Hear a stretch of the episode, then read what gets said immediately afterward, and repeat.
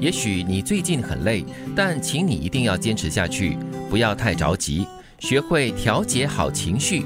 凡不紧急之事，皆可慢慢来。千万别让烦恼和焦虑摧毁了你本来就不多的热情和定力。嗯，有一些聪明人会告诉你，你要就是有行事力，你要优先顺序。只要你把优先顺序排出来，你就会不慌不乱了。对，是在你很忙的时候呢，你可以把你的所有的事情来分类了哈。嗯一些比较紧急的，必须要去处理的，就比较快的时间去处理；一些可以拖延的东西，可以慢慢来了。道理很简单，当所有的东西是一团的时候，你看不清楚的，你要把它排出来，对，美美的才看得清楚。对要抽丝剥茧。是，这里说的很重要了，不要着急嘛。嗯，因为有些时候很多事情在手头上啊，就一团乱的时候，你就会急。你越急的话，它就越乱。对，嗯越纠缠就越不清哦。对而且你越看不清楚呢，你就越容易着急，因为你没有把握嘛。对，一着急的话呢，什么烦恼跟焦虑呢就会加倍的咯。最后一句呢，我觉得他说的非常真实哦，就是不要让这个烦恼还有焦虑摧毁你本来就不多的热情还有定力。所以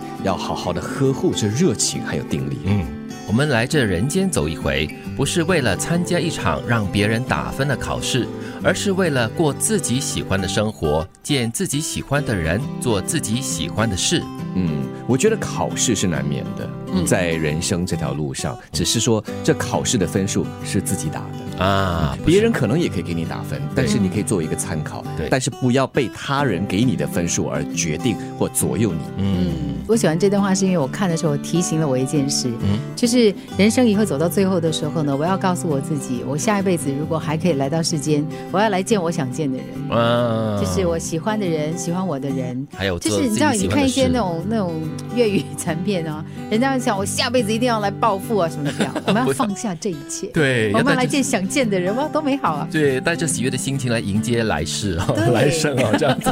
如果还有 来生，哎，其实我很喜欢第一句啦，就是不是为了参加一场让别人打分的考试。嗯，当然，小时候可能父母会对你有一些寄望啦，当然会说你一定要拿到什么分数，呃，怎么样及格了才行哦。但是活着活着，到自己有这个自主能力，就是能够自己决定自己的人生啊的能力的时候呢，就应该由自己来决定到底哪些东西是可以更加努力去争取的。嗯，因为考试的分数被用错了。嗯，很多时候是用来和别人比较，是啊其实这个分数更多，或者是说这个考试啊，是作为自己的一个的评鉴，对。自己进步了到底有多少问题，或者是自己的弱点在哪里。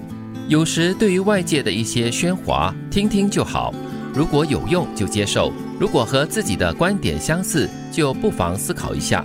每个人的生活环境和成长环境都不太一样，你不能要求我活成你想要的样子，而我却成了自己的陌生人。哇，是哎，嗯，自己的陌生人啊，哦哦，这句话说的真好。对呀、就是你忙着成为别人眼中的你。又或者是你变着变着，活着活着哦，都不知道你是谁了，不认识自己了。对，因为你为了迎合呃所谓的外人、嗯对你的看法跟眼光哦。嗯对，不容易。但是呢，你要做到这样有定力的话呢，你一定要先培养你自己的内在，你必须要知道自己的价值是什么，自己的目标跟理想是什么，然后呢，朝那个方面的去努力。他这里提醒的就是说，呃，对外边的很多声音，你偶尔你可以听一听，就是可以接受的东西，就是跟你的思想跟观点哈、有一些不谋而合的地方，就不妨可以考虑一下啦。对，嗯其实我觉得最重要的一点呢，可能就是要常常提醒自己，别人看得到的可能是你的盲点，嗯但是呢，还有很多是他们看不到你真实面对的状况，所以他们不了解。嗯，重要的是啊，这个世界上需要的是多元。